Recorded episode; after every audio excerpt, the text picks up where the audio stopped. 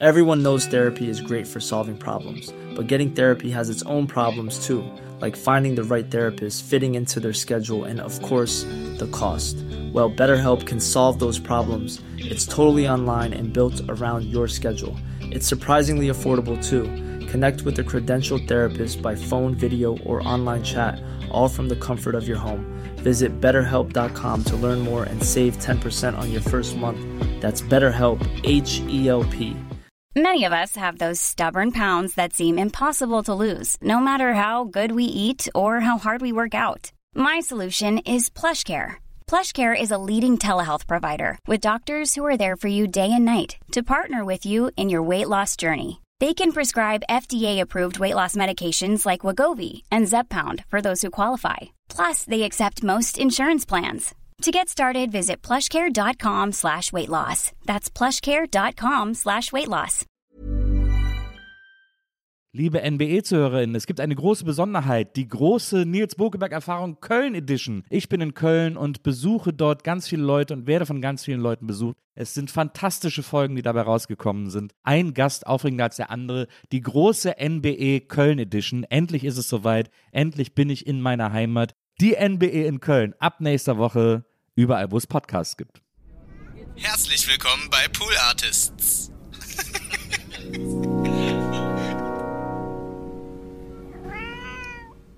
Wie sah diese Gängelung aus? Also was haben die, was haben die genau? Na, Gängelungen waren, äh, man sollte eben, es wurde damals anfangen, also wann war das so, gerade auch in der Zeit, als wir so hervorkamen und eben, eben äh, auch die Rockmusik in der DDR, sagen wir mal, bühnenreifer war Ja. und die DDR nicht umhin kam, äh, sich damit zu beschäftigen. Mhm. Auch letzten Endes wollten sie es ja auch nutzen, um die Jugend stillzuhalten. ja. Ja, äh, da ging es eben darum, die Jugend stillzuhalten und um sie zu beschäftigen. Letzten Endes äh, hatten die Musiker in der DDR deshalb auch gut zu tun. Wir haben also fast jedes Wochenende ging es darum, auch die Leute, die konnten nicht viel machen, die konnten auch nicht in, die- wurden zwar beeinflusst vom Westen, aber sollten sich, äh, sollten sich davon abwenden, wenn es geht. Und, äh, und da wurde damals dann die Generaldirektion für Unterhaltungskunst gegründet, wo es darum ging, die Künstler politisch zu beeinflussen.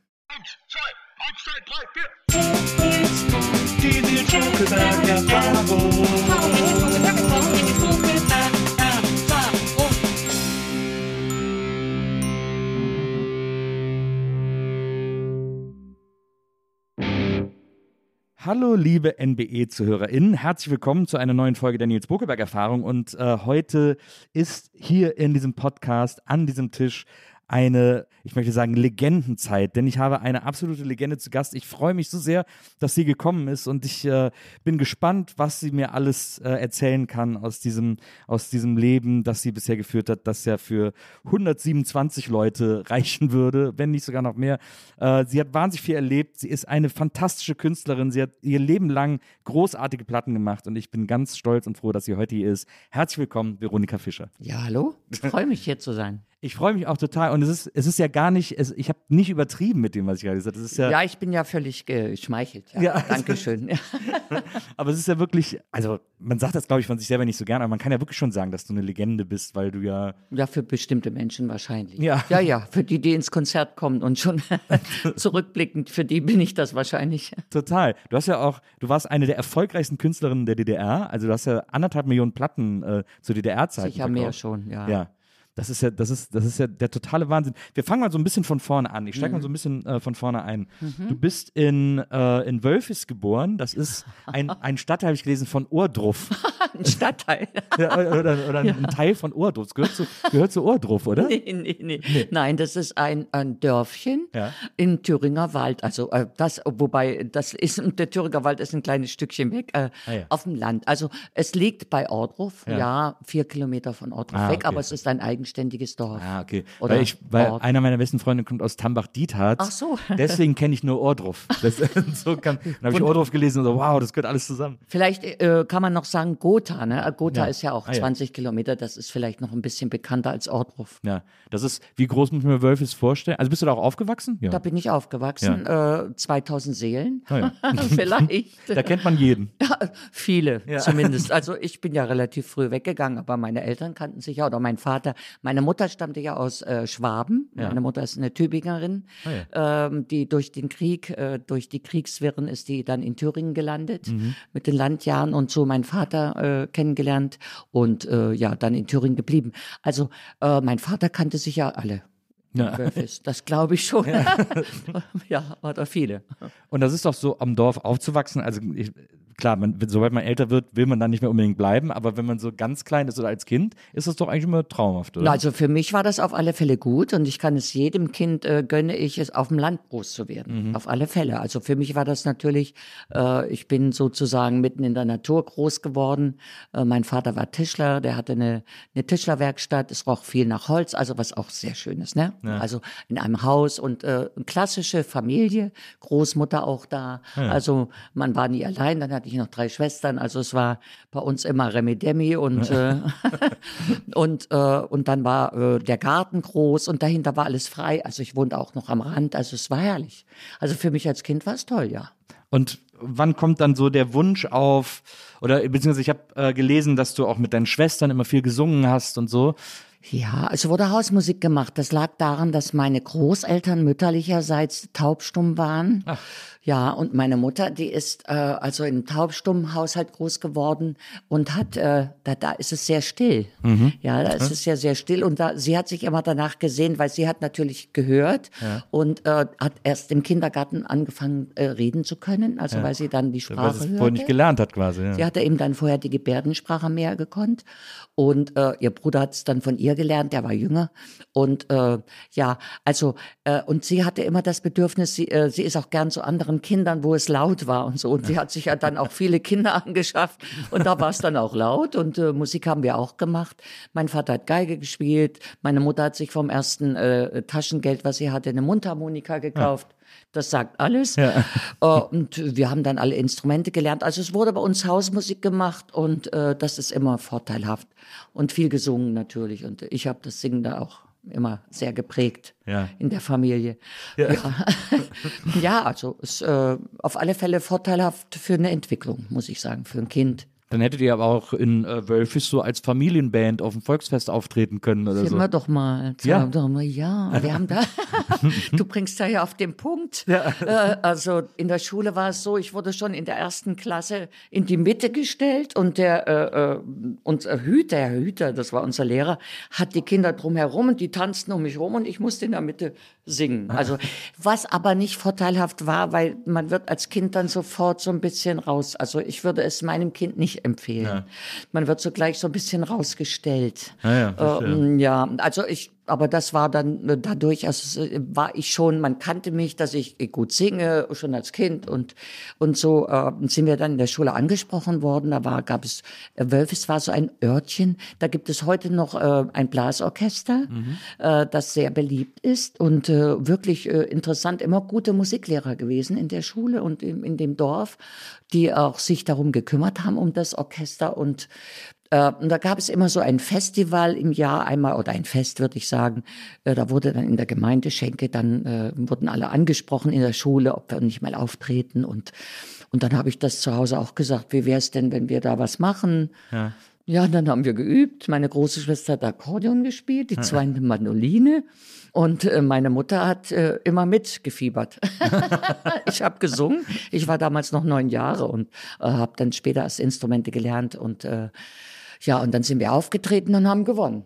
Aber was für, was für Lieder habt ihr denn da so gespielt? Na, Volkslieder. Ja. Also wir haben Volkslieder gesungen, äh, kein Feuer, keine Kohle und so, so. Also schöne, schöne Volkslieder und haben auch ein bisschen was selbst komponiert, was natürlich putzig war. Und äh, es- ich glaube, ja, die Menschen haben sich gefreut, die da waren, die Eltern.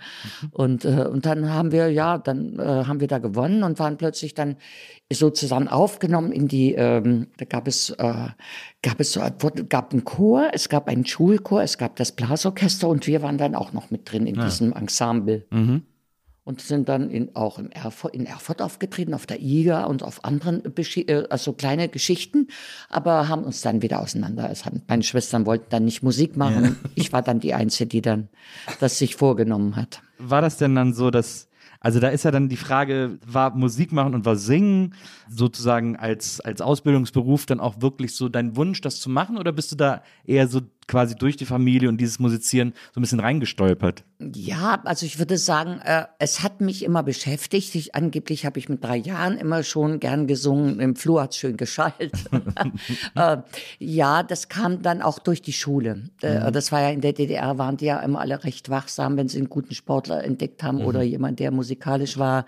Und ähm, ich bin da gefördert worden, auch in der Schule, äh, von, vom Direktor und der, äh, der Gattin, also die mich auch unterrichtet unterrichtet haben. Ich war in Deutsch gut und so. Das hat und in Musik eben gerade in künstlerischen Dingen und und die hat mir dann auch manchmal Privatunterricht gegeben. Also da wurde ich schon so ein bisschen unterstützt und ähm, und die Schule hat dann meine Eltern aufmerksam gemacht, dass mhm. ich also eine gewisse Begabung habe.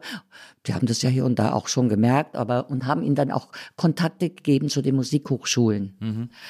Äh, da konnte ich mich dann bewerben. Da ja. habe ich mich dann auch schon mit 14 in Weimar beworben. Und Weimar hat dann gesagt, kann sie Klavier spielen? Das konnte ich noch nicht. Dann soll sie mal erst Klavier spielen und dann kann sie ja noch mal kommen. Kannst du sich ja noch mal vorstellen.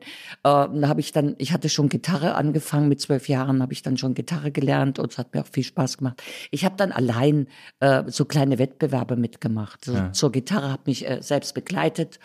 Und äh, ja, und da habe ich dann immer gemerkt, dass es ganz gut ankommt.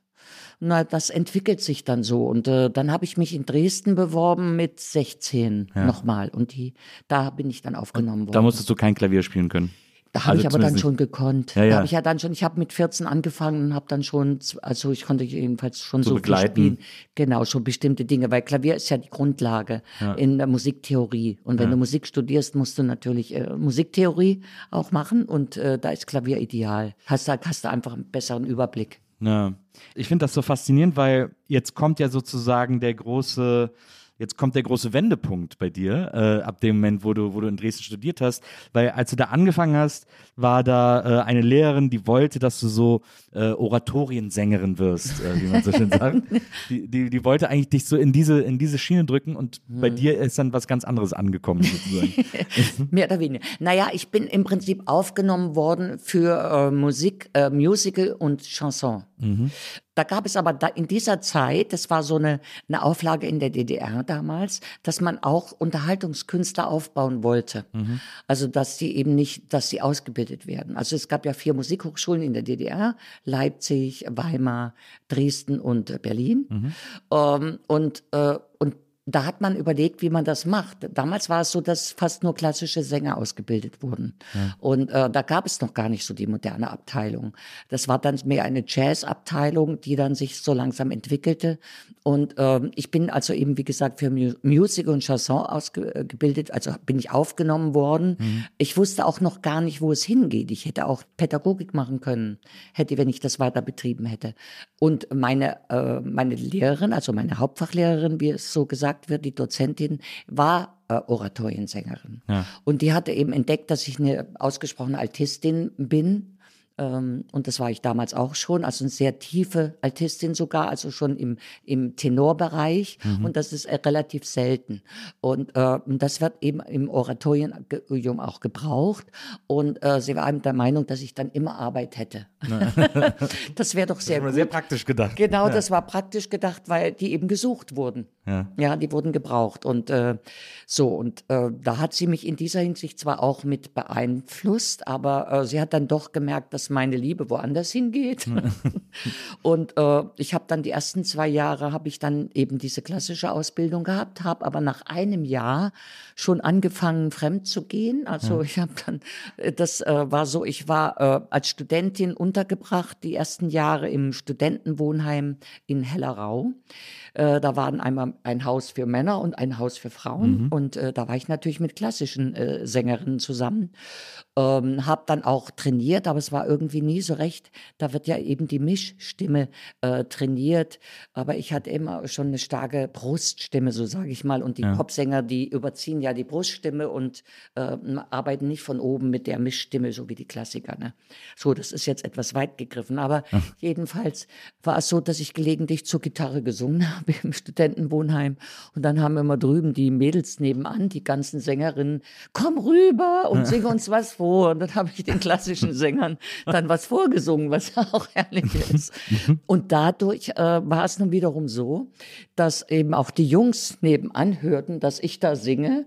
Und da war der äh, Uli Pexer dabei, der damals der erste Gitarrist von Karat war. Ah, ja. Und der hörte und der fragte mich eines Tages, ob ich denn nicht mal Lust hätte, mit zu Fred Herfter zu kommen. Fred Herfter hat damals Tanzmusik gemacht. Ja. Und, ähm, äh, und hat gesagt, ob du mal zur Probe, komm doch mal zur Probe mit. Und äh, da bin ich dann zur Probe. Ja, ich sag, okay, ich komme mal mit. Ich wusste überhaupt nicht, wo es hingeht. Ne? Also ich war ein Beatles-Fan, ne? Das stimmt. äh, und hab dann da gesungen und dann haben die gesagt, oh ja, toll, komm doch, mach mit. So, habe ich gesagt, na gut, ich muss da fragen, weil äh, es war so die Ausbildung bei Sängern, da darfst du nicht einfach lossingen irgendwo, weil sich eine Stimme dann verändern muss im, im Laufe der, ähm, der Gesangsausbildung.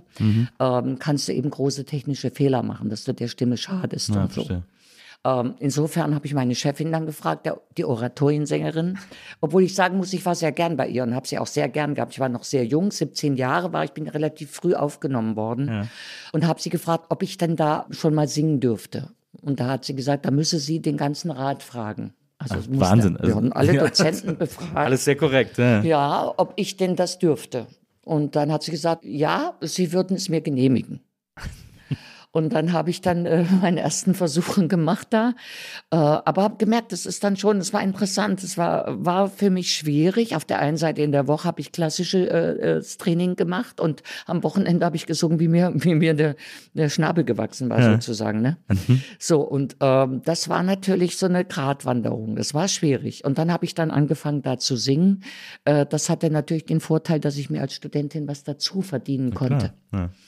So, und dann habe ich also äh, da schon gesungen, aber ich wusste, das ist nicht mein Weg. Also ich wollte nicht zum Tanz, äh, äh, zum Tanz singen. Immer mal so drei Lieder und dann mal wieder weg, eine Pause, dann wieder warten. Neben, wenn die Kellner vorbeirannten, habe ich gedacht, oh nee, das willst du nicht.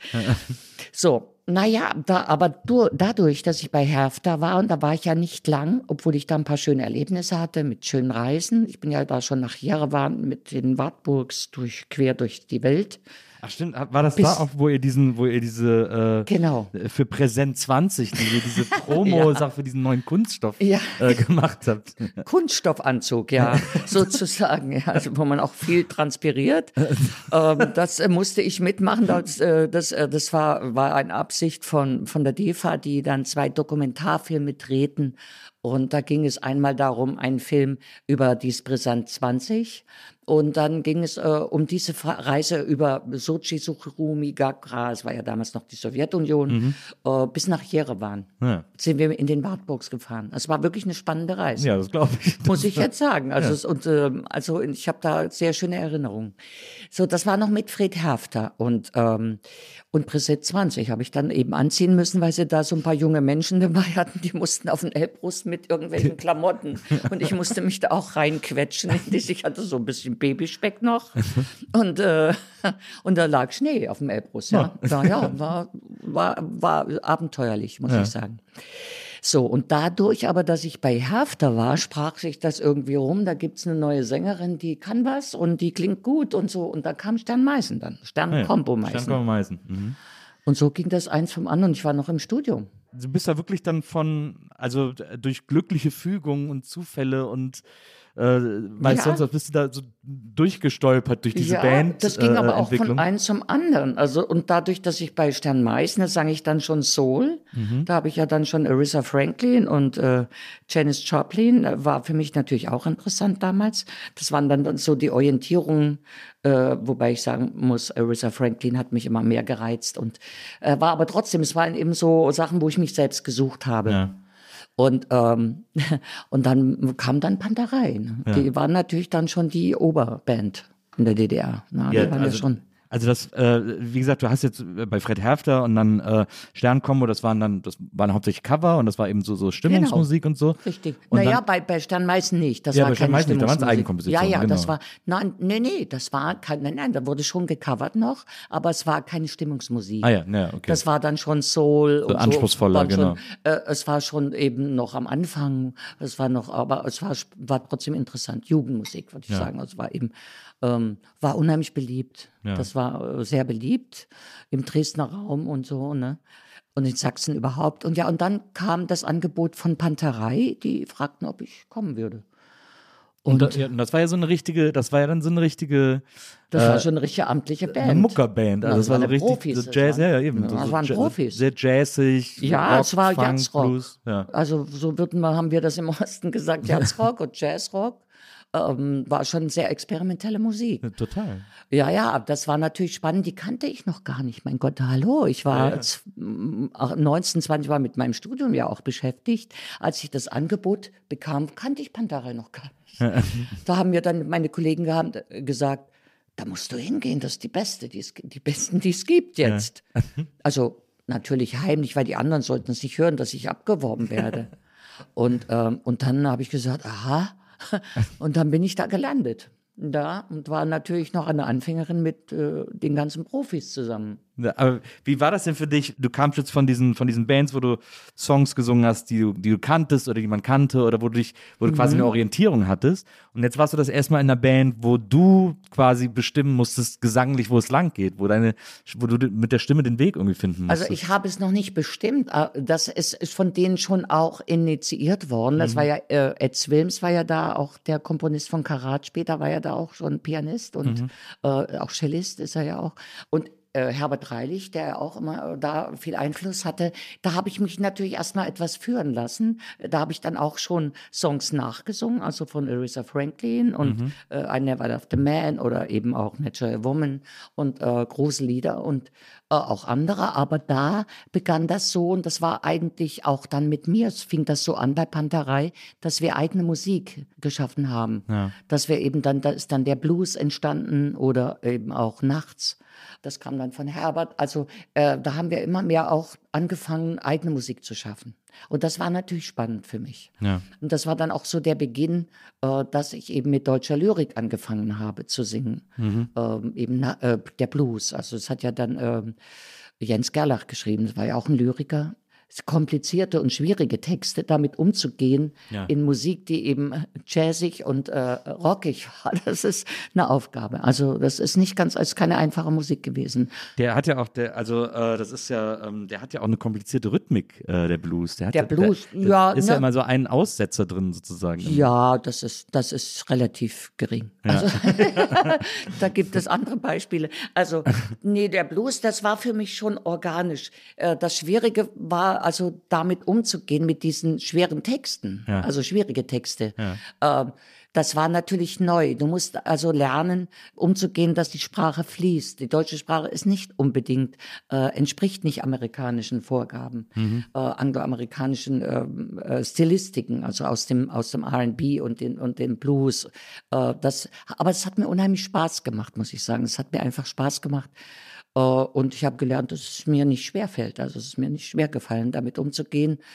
Und ähm, äh, ja, man, äh, damals war der Vietnamkrieg hier wie nebenan und so. Das ist, da habe ich, das habe ich dann ein bisschen mehr wie Janice angefasst, also ein bisschen rauer und habe dann auch so meine Versuche noch gemacht. Ja, äh, nachts war dagegen einfach. Also nachts ist für mich dagegen ein einfacher Text gewesen. Aber sowas wie Prometheus, da habe ich mir ja einen abgebrochen. Das war ja wirklich taffe, taffe Texte und äh, schwierig, das äh, ja in einen musikalischen Fluss zu kriegen. Ne? Das war meine Aufgabe. Als du dann äh, bei Panterei, äh, als ihr äh, das erste Album gemacht habt, also du hast ja, glaube ich, nur ein Album mit Panterei äh, gemacht. Ja. Genau. Ähm, als ihr dieses Album gemacht habt, hast du dann noch studiert? Warst du dann noch im, im Studium? Ja, oder? ich war noch direkt im Studium.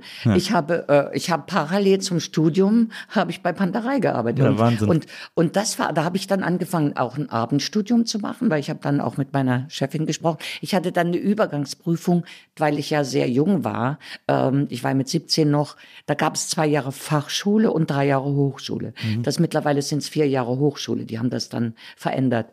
Ähm, das war so äh, zwei Jahre äh, klassische Ausbildung, mhm. Übergangsprüfung zum Solisten. Also äh, da wurden viele dann auch schon aussortiert als Chorsänger oder Solisten. Und ich habe dann die Prüfung geschafft. Ich war dann sozusagen im Solistenteil äh, und habe da meine Ausbildung gemacht. Aber Panderei war ich dabei. Und ähm, äh, ich habe dann meinen Staatsexamen mit Panderei gemacht. Ach. Das war natürlich für mich toll. Ja. ich habe einfach meine Band mitgebracht und das war natürlich. Aber die Platte abgegeben hier. nee, die Platte nicht. Aber ich habe dann Nachmittag, hatte ich dann einen Liedernachmittag für die Dozenten, die dann in der ersten Reihe saßen. und da hat mich Ed begleitet und äh, Herbert war dabei und äh, äh, Frankie am Schlagzeug. Ja. Die drei und da habe ich natürlich schon mal einen schönen Eindruck hinterlassen dürfen. Das war schon mal schön. Und abends hatten wir dann noch ein Konzert, da sind die Dozenten in mein Konzert, in unser Konzert gekommen. Ah ja. Da ja. habe ich natürlich einen guten Abschnitt machen können. Naja, das, das, das, ist natürlich super. Ja. War denn da dann so ein Punkt erreicht, wo du gesagt hast, okay, also jetzt äh, vergessen wir mal dieses äh, klassische Singen und jetzt ist für mich klar, dass der Weg äh, Rock, Pop, Jazz äh, sozusagen genau. ist. Das war einfach, äh, ich hatte dann äh, zwar auch noch, äh, das war noch bei der Übergangsprüfung, dass ich eben noch klassisch äh, leicht kleine Arien singen musste und so, aber ich habe immer gemerkt, das ist nicht mein, meine Zukunft. Warst dann verloren für ich die hab, klassische Musik. Genau, ich war verloren, ja. Ich habe einfach den Blues geliebt und habe einfach äh, gemerkt, dass ich es kann, also für die Zeit und für das, was ich da gemacht habe. Und äh, das hat mir eben Spaß gemacht, ja. da habe ich mich dafür entschieden. Hast du denn dann, als du dann äh, äh, die Prüfung abgelegt hast und so, hast du dann, weil ich kenne das so aus Erzählungen, dass äh, in der DDR man als Unterhaltungsmusiker auch immer so Scheine machen musste, damit man irgendwie spielen darf oder, oder gibt auch so verschiedene Scheine oder so. Musstest du sowas auch machen oder hattest du das durch deine Prüfung automatisch sozusagen? Um Scheine zu kriegen, musste man Scheine machen, genau. Also im Prinzip, das war schon wahr. Es gab also da eine, eine Prüfungskommission, die also grundsätzlich, wer studiert hatte, war schon automatisch in einer höheren Position. Ah ja, okay. Also man hatte hatte dann schon die beste Einstufung. Mhm. Ähm, aber die, die eben äh, jetzt den äh, autodidaktischen Weg gegangen sind, die mussten Prüfungen machen. Mhm. Äh, da gab es eben, und die wurden dann eingestuft, ABC. Ne? Also ja. ABC und dann hast du eben ein bestimmte, bestimmtes Honorar gehabt nur. Ja, ne? Wahnsinn. Ja, ja. ja. Äh, und äh, wir hatten dann, also ich hatte da, ich war ja, also die, ich habe dann, wie gesagt, auch erstmal wir hatten dann eine spezielle, äh, spezielle, äh, wir haben dann spezielles Honorar bekommen. Dann, als ja. wir schon anfingen und erfolgreich waren, haben die uns dann gar nicht geprüft. Also ich musste dann nicht zu so einer Prüfung. Ich bekam Nein. automatisch so einen Schein. Ja. Jetzt, äh, wie gesagt, du hast mit Pantarei nur ein Album gemacht und danach quasi schon direkt die äh, Veronika Fischer Band äh, gegründet. Genau. Wie kam das zustande, dass du mit denen gesagt hast, okay, ich ziehe weiter, Jungs? Ja, das, äh, das kam auch durch ein inneres Bedürfnis. Ich, ich, als Band, ich war ja im Prinzip eine Bandsängerin. Ja. Ich war eine Bandsängerin, ja. ist klar. Und äh, habe da ungefähr meine zehn Songs gesungen und, äh, und habe dann singst du mal zwei oder singst eins, dann wartest du mal wieder zwei Songs ab und dann bist du wieder dran. Äh, und das hat mir nicht genügt. Ich wollte einfach für mich ein bisschen weitergehen mhm. und habe gedacht, habe vorgeschlagen, wir hatten immer mal eine Sitzung zusammen und, äh, und habe gesagt, für mich wäre es schön, wenn ich eine halbe Stunde mal so an Block meine Sachen machen könnte, um ja. mich so ein bisschen und das waren natürlich alles, alles äh, hervorragende Musiker, äh, große Jatzer und, äh, und haben gesagt, was, wie, wir sollen dich begleiten? Äh, da habe ich gemerkt, da komme ich nicht weiter. Und da habe ich dann gesagt, okay, dann gehe ich. Ja. Also ich hatte dann einfach auch den Mut zu gehen. Ich dachte, es war wirklich egal. Ich habe dann auch Modern Soul, habe ich auch mal eine Zeit lang, habe ich so äh, so genannt, die haben das Star, äh, ach, wie auch immer genannt. Jedenfalls ja. waren da, war auch Herbert dabei, habe ich gesungen. Ich hätte in jeder anderen Band singen können. Derzeit war ich einfach, habe ich einen guten Stand gehabt ja. mhm. und äh, hatte keine Sorge und hatte, kannte dann auch schon meinen Mann, da meinen, meinen späteren Mann, der ungarischer Herkunft war und äh, der hat gesagt, ach, wir werden schon was finden. Ja. Wir machen schon was. Und der wollte einfach, hat, stand mir an der Seite und das war auch gut. Und da habe ich dann gedacht, na gut, dann äh, gehe ich. Mach was anderes. Aber es ist ja schon sehr mutig gewesen eigentlich. Ja, es war mutig, aber ich hatte keine Angst. Ja. Ich hatte keine Angst. Ich habe ja äh, mein Studium gerade mit 73 abgeschlossen mit äh, Panterei und da bin ich dann noch gegangen. Ja. Da zwischenzeitlich habe ich dann mit Theo Schumann gearbeitet. Das war reiner Jazz, also Swing mehr. Mhm. Und äh, ich hätte in alle Richtungen gekonnt, also in der Zeit. Und dann habe ich, äh, ja, wie gesagt, Gastsolist äh, war ich gelegentlich hier und da. Und dann habe ich äh, einfach die Idee gehabt, jemand anzusprechen, mit dem ich eine Band aufbauen kann. Ja. Und da habe ich dann, äh, kam ich auf Franz Bartsch. ich habe ja auch äh, nichts gescheut. äh, ich habe mir Franz Bartsch angehört, der war damals bei Lift und hat Bass gespielt und äh, habe mir das angehört, dann war ein tierischer, äh, also Rhythmiker, Franz ist mal immer ein Rhythmiker und ja. das fand ich richtig geil, das fand ich toll. Äh, und da habe ich gedacht, na, ich werde Franz ansprechen. Der hat damals Wind trägt alle Worte fort gesungen. Mhm. Und äh, das hat, fand ich gut, das Lied. Ich fand das einfach gut. Ich habe gedacht, ein bisschen musst du in diese Richtung weitergehen. Und dann hat äh, Latzi gesagt, äh, Laszlo, mein Mann, wir fahren einfach hin äh, und fragen ihn. Damals konnte man ja nicht anrufen. Das stimmt, ja, ja das stimmt. Und äh, auch die Adresse kannte ich nicht. Also wir haben es dann rausgekriegt. Und wir sind einfach nach Rositz gefahren. Er lebte damals in Rositz. und gesagt, äh, Klingelingeling, äh, guten Tag, Franz. Äh, ach, äh. dann habe ich gesagt, Franz, was meinst du, wollen wir zusammen Musik machen? Und er hat gesagt, ja, komm rein. Der hat gesagt, äh, du hast doch den Blues gesungen bei Panterei. Ja, dann machen wir zusammen Musik. Das ist ja jeck. Also wirklich, ja es, es, war wirklich so, ich, weil äh, offenbar wollte er auch sich verändern. Ja. Kann sein, nicht? Also er hat mit Lift gearbeitet, konnte aber nicht ausschließlich seine Musik machen. War natürlich haben auch andere Musik äh, gemacht damals, die da mitwirkten. Und äh, er hat gesagt, ja. So, es war, es war so. Wahnsinn. Und es war dann einfach eine ideale äh, Konstellation. Es war eine innere Führung, würde ich mal sagen. Absolut, würde ich auch sagen. Und dann haben wir gesagt, aber wir müssen eines müssen wir machen. Äh, ich möchte gern, dass wir eigene Musik machen. Und habe ich gesagt, okay. Ich hatte auch Lust. Also es war natürlich für ihn als Komponist auch reizvoll. Ja. Und wir haben das letztendlich auch abgesichert, weil mein Mann hat dann sich damals hat gesagt, ich mache das Management, was natürlich auch für ihn noch neu war. Und ähm, und Franz, wir hatten alle die Lust. Und dann hat Franz noch Musiker mitgebracht und ich habe Frankie von Panterei mitgebracht, den mhm. Schlagzeuger. Mhm. Ich habe gesagt, Frankie, willst du mitkommen? Der war auch nicht ganz so glücklich bei Panterei. Wir waren so beide so ein bisschen die diese, die Randfiguren. Ja. Aber er hat gesagt, du hast immer die, das Publikum abgegriffen. Ich sage, naja, es war schön, ja. Wir haben die anderen ja auch dann mit Karat dann weitergeführt.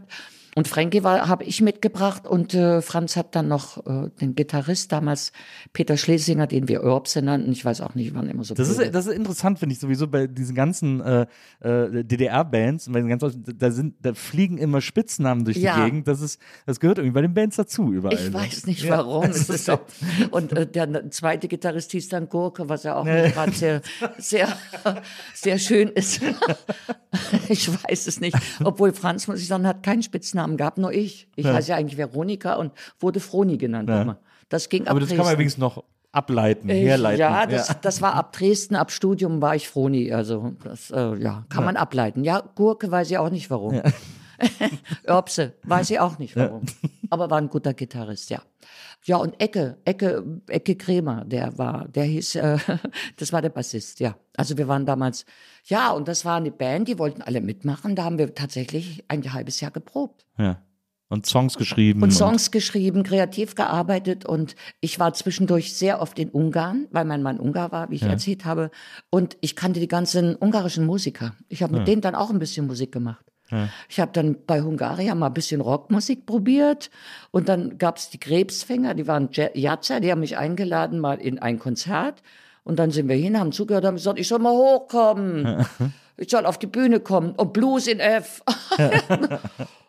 mein Englisch war noch nicht so war noch nicht so grandios, aber ich habe das irgendwie trotzdem irgendwie gestemmt ja. und die Leute fanden es toll und die wollten am liebsten mit mir arbeiten. Nur ich wollte nicht nach Ungarn gehen. Mhm. Ich wollte in meiner Sprache singen. Ne? Ja. Ich wollte nicht Ungarisch singen. Aber das, ich finde das so, ich finde das so bemerkenswert, wie, äh, wie äh, furchtlos du da einfach kopfüber ja. in dieses, in diese Musikbranche gestürzt. Ja, naja, ich, hast, ja, das stimmt. Das hat neulich schon jemand gefragt, weil ich von Anfang an die Leute auf meiner Seite. Ich habe die Leute immer gekriegt. Also äh, ich hatte von Anfang an Erfolg und äh, äh, ich habe ja so ein bisschen, würde ich mal sagen, äh, ich habe den Westen so ein bisschen in die DDR gebracht ja. mit dem, mit meiner Stilistik und mit dem, wie ich gesungen habe. Ja. Ähm, dass das einfach, dass die Leute das toll fanden. Ja. Das war ja auch, wenn man so will, wir haben ja in viel vor Studenten gespielt und in Clubs und also wie man eben auch Jazzmusik macht. Mhm. Und äh, habe mir da eben so einen Namen aufgebaut. Ich habe mir über die Live-Bühne einen Namen aufgebaut, mhm. nicht über, nicht wie im Westen üblich über eine sterile Produktion, dass man erstmal äh, versucht zu verkaufen, um dann vielleicht noch mit einer Live-Tour, wie ich das ja später dann auch kennengelernt habe. Ähm, das ist auf alle Fälle unvorteilhafter für Musik, wenn man Musik machen will. Ja. Also ich habe sozusagen die beiden Die Ochsentour. die Ochsentour gemacht und äh, aber so muss man eigentlich Musik machen. Ja. So, naja, und dadurch, dass ich die Leute ebenso äh, bekommen habe, dadurch hatte ich da überhaupt keine Probleme, keine Angst, nichts. Nee, hatte ich nicht. Ich habe mal gelesen, du hast, du hast mal gesagt, du hättest so 250 äh, äh, Auftritte im Jahr gemacht irgendwie. Das war dann unmittelbar damit, also ich, wie gesagt, äh, wir kannten eben die, die, die ungarischen Musiker und äh, wir probten und probten. Ähm, und da kam eines Tages Scorpion, also in Ungarn gibt's auch eine, äh, eine Rockband Scorpion. Und die kamen, die haben oft bei uns übernachtet, weil sie eben immer Geld sparen wollten, wenn sie in der DDR Musik machen konnten. Die Ungarn haben gern in der DDR Musik gemacht, um Geld zu verdienen, was die auch nicht, für die auch nicht so einfach war. Und eines Tages kam äh, Karci, äh, der Bassist, aber auch der Chef der Band, und sagte, sag mal, willst du nicht mal mit deiner Band bei uns spielen? Mach doch mal bei Omega. Und der hat das organisiert. Äh, und da hat Omega gesagt, ja, die kann vor uns äh, als Vorband spielen. Und, äh, und das war mein erstes Live-Konzert mit meiner Band. Äh, Wow. Ja, auch wieder ein äh, Sturz Ungarn, ins Wasser in Ungarn. Die Ungarn kennen aber mögen deutsche Sprache gar nicht. Was mir sehr vertrauensvoll war. Aber ich dachte, oh Gott, was wird das? Ich hab, war derart aufgeregt. Also wir haben gesagt, okay, eine halbe Stunde. Und wir haben nur unsere eigene Musik gespielt. Die kannte kein Schwein. Ja, ja. Und ich habe Deutsch gesungen. Und die Leute fanden es schön. Ach, Wahnsinn. Also ja, wirklich. Und das auch noch vor den großen Omegas. Die waren ja damals schon eine tierische Band da. Und, äh, und die haben abends natürlich im Licht gespielt. Wir Deppen haben nachmittags gespielt. in der, zur Vorband, ohne Licht, wenn du so willst. Also, äh, und bei 40 Grad Hitze. Ja. Und, da haben wir gespielt. Und da war euch, war euch dann aber klar, dass, dass hier funktioniert irgendwas. Ja, also ich meine, wir haben einfach unserer Musik vertraut. Wir haben einfach vertraut, es ist gut. Guten Tag, äh, die ganzen schönen Songs, die wir gespielt haben, Blues von der letzten Gelegenheit und so weiter und so fort. Und es kam an. Also ich, wir haben, die Leute haben sich gefreut. Ich meine, es war nicht der Applaus, wie wahrscheinlich Omega am Abend noch hatte, äh, aber es war trotzdem sehr, ähm, also ein Achtungserfolg. Es war immerhin schon mal Applaus. es Also war nicht- Applaus, nicht es, wir sind nicht ausgepfiffen worden. Nein, es war Applaus und die Leute haben sich wirklich gefreut. Und, äh, und von da an ging es bergauf. Der äh, Blues von der letzten Gelegenheit, der war ja so der erste große Hit dann. Der ist, glaube ich, ist der auf so einem Sampler gelandet? Oder? Äh, nein, nein, nein, Nee. der Blues von der letzten Gelegenheit ist auf dem ersten Album drauf, Okay, von, von mir und von uns. Und äh, eigentlich war es äh, nicht, nein, in jener Nacht war so der erste Ah ja, okay. Ah, ja. Durchbruch. Und äh, auf der Wiese, gut, Klavier im Fluss, Ja. dass ich eine Schneeflocke wäre, also all diese Songs, die wir da hatten. Nee, nee, Blues von der letzten Gelegenheit kam zwischendurch irgendwann. Ah, verstehe. ähm, kann ich jetzt nicht genau sagen. Ähm, aber das war Wahnsinn, was da ablief. Das war dann wirklich so über Nacht brodelte es. Und wir haben dann wirklich fast jeden Tag gespielt und bis zum Erschöpfen. ja, Wahnsinn. Ja, ja, also Weißt du noch, was der erste Auftritt dann in der DDR war? Wie der war? Also wo man dich dann verstanden hat, sozusagen. Nee, also, also das weiß ich jetzt nicht, Ja, wo es war. okay. weil Wir haben ja wirklich jeden Tag, ich habe es auch nicht notiert. Also Ja, da müsste ja, ich in den Stasi-Unterlagen mal gucken, vielleicht finde ich. Obwohl da war ich in der Zeit noch nicht aktuell. Das war dann so ab 75, als ich, äh, als ich dann erfolgreich da war. hatten sie Von da an kam, geworfen. so habe ich irgendwo eine Wanze gehabt, irgendwo, ja. Äh, nee, das sehe ich ja an den Unterlagen auch. Aber der erste Auftritt war vielleicht in Berlin oder in Dresden, in irgendeiner Großstadt sicherlich, ja, vermute ich. Aber jedenfalls haben wir dann unendlich viel gespielt und ähm, in den Stasi-Unterlagen stand, sie war 80 Tage zu Hause. 80 Tage in einem Jahr. Ja, also wir haben ja Wahnsinn. 365 Tage nach äh, Adam Riese. Und Äh, Eva Klein. Da waren wir viel weg. Naja, Wahnsinn. Und auch viel, äh, viel äh, Medien. Rund war damals so Ostfernsehen, Jugendfernsehen und so. Ja. Man hört das immer wieder von, äh, von, von Bands, von Künstlern, die äh, zu DDR-Zeit Musik gemacht haben. Also diese meisten Repressalien, die es dann so gab, die kennt man ja auch so aus Erzählungen. was man ja immer wieder hört, sind äh, Musiker oder vor allem Texter, die sagen irgendwie, ja, wir haben dann, also es gibt ja dann immer dieses Vorspielen, um, dass man die Lieder abnehmen lassen muss. Ich glaube, das wurde in der Nalepa-Straße auch viel gemacht. Genau. Ähm, und äh, dann hört man immer wieder äh, Bands und Künstler, die sagen, ja, wir haben dann extra so zwei, drei Lieder gemacht, die auf jeden Fall verboten wurden, damit die nicht merken, dass die anderen Lieder auch so ein bisschen subversiver sind. Dann haben die nur die schlimmen Lieder verboten und wir konnten den Rest irgendwie veröffentlichen. Ähm, du hast mal gesagt, dass dich das gar nicht so interessiert hat, da jetzt so super politisch zu sein oder so. Also in dieser Zeit nicht. Ja. Äh, es war nicht mein Anliegen. Äh, damals, äh, eigentlich ging mir das auf den Wecker. Mir ging es deshalb auf den Nerv, weil, äh, weil alles darum sich dreht. Es drehte sich ständig darum, um einfach das, was die DDR wollte, um Mhm. die Diktatur des Proletariats, äh, Deutsche Demokratische Republiken, um das mal zu erwähnen.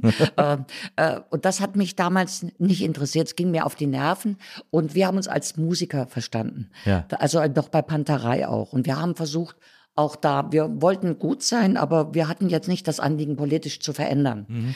Äh, es war aber auch eine Zeit, wo parallel Renft war zum Beispiel. Und ich fand das aber toll. Ich war immer auch ein kleiner Rebell irgendwie im Ja. Inneren. Ich fand einfach toll, was äh, Renft machte und dass die eben sagen, was sie denken. Aber es war auch leider. Die äh, sind ja auch jedes Mal verboten worden. genommen. genau. Die haben sich ja fünfmal neu gegründet. ne? Genau, es führte sie dann zum Untergang letzten Endes, ne, was auch traurig ist. Aber ich habe bei mir hat sich das dann erst langsam entwickelt, mich politisch äh, wacher zu werden. Das fing dann auch damit an, als wir gegängelt wurden Mhm. und ich auch gegängelt wurde und immer äh, auch antreten musste bei der Staatssicherheit und so. Da habe ich dann gemerkt, dass äh, was faul ist. Wie sah das, wie sah diese Gängelung aus? Also was haben die, was haben die genau? Na, Gängelungen waren, äh, man sollte eben, es wurde damals Anfang, also wann war das so, gerade auch in der Zeit, als wir so hervorkamen und eben, eben äh, auch die Rockmusik in der DDR, sagen wir mal, bühnenreifer war und die DDR nicht umhin kam, äh, sich damit zu beschäftigen. Auch letzten Endes wollten sie es ja auch nutzen, um die Jugend stillzuhalten, ja. Äh, da ging es eben darum, die Jugend stillzuhalten und um sie zu beschäftigen. Letzten Endes äh, hatten die Musiker in der DDR deshalb auch gut zu tun. Wir haben also fast jedes Wochenende ging es darum, auch die Leute die konnten nicht viel machen, die konnten auch nicht in, die- wurden zwar beeinflusst vom Westen, aber sollten sich, äh, sollten sich davon abwenden, wenn es geht.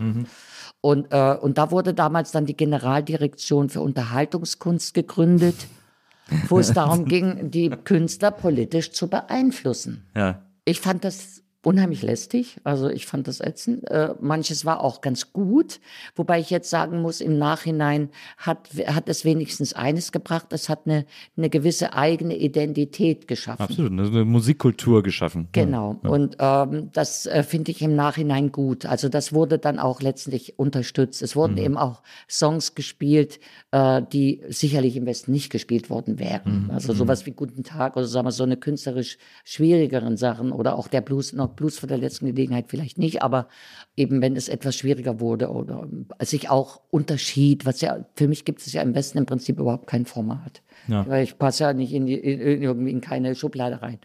Und das war aber in der DDR, wurde das im Prinzip gefördert. Das lag auch an äh, Leuten, die im, im Radio saßen, die da Spaß hatten und auch unterstützt haben und ihr auch dafür gesorgt haben, dass eben Dinge ins Radio kommen.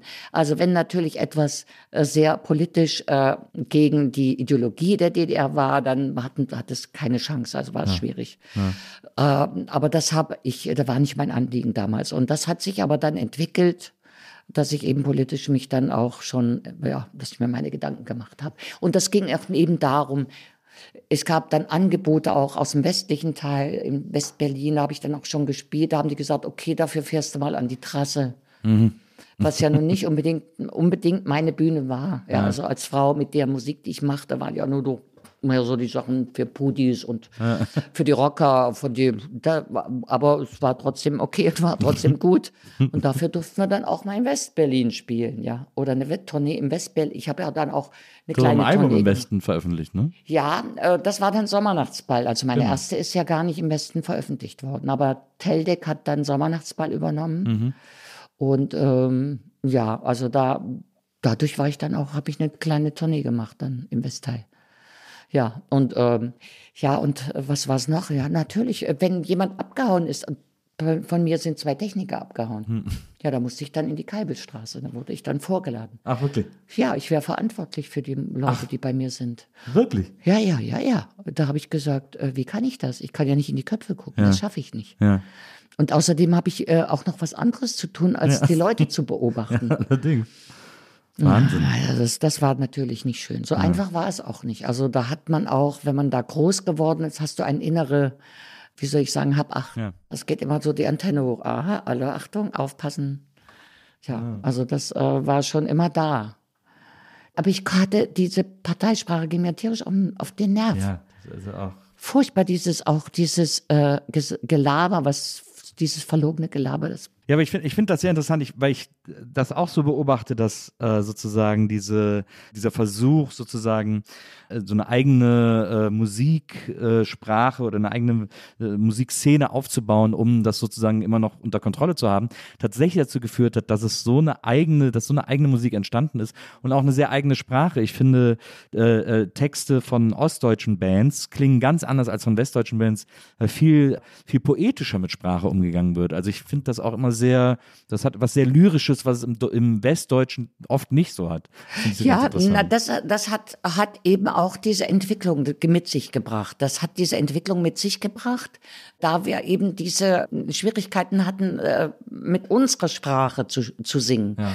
Das heißt, wir mussten immer auch darauf achten, dass wir uns präsentieren können im mhm. Radio. Wir mhm. wollten natürlich auch im Radio gespielt werden mhm. und nicht nur irgendwie in einem Club Na klar. auf Dauer. Ja? ja? Also wir wollten natürlich auch mehr erreichen erreichen. Und das brachte mit sich, dass wir eben mit Lyrikern gearbeitet haben. Und das hat auch Holger Biege und meine Kollegen aus dieser Zeit. Die 70er Jahre sind noch etwas anders als dann die 80er. Mhm. Das war dann so, dass wir eben, und ich habe ja mit Kurt Demner gearbeitet. Der war ja sehr begabter Texter, ja. der also dann eben Sommernachtsball schrieb oder auch eben die Schneeflocke, was ja die Leute völlig abdrehen. das ist ja noch heute so.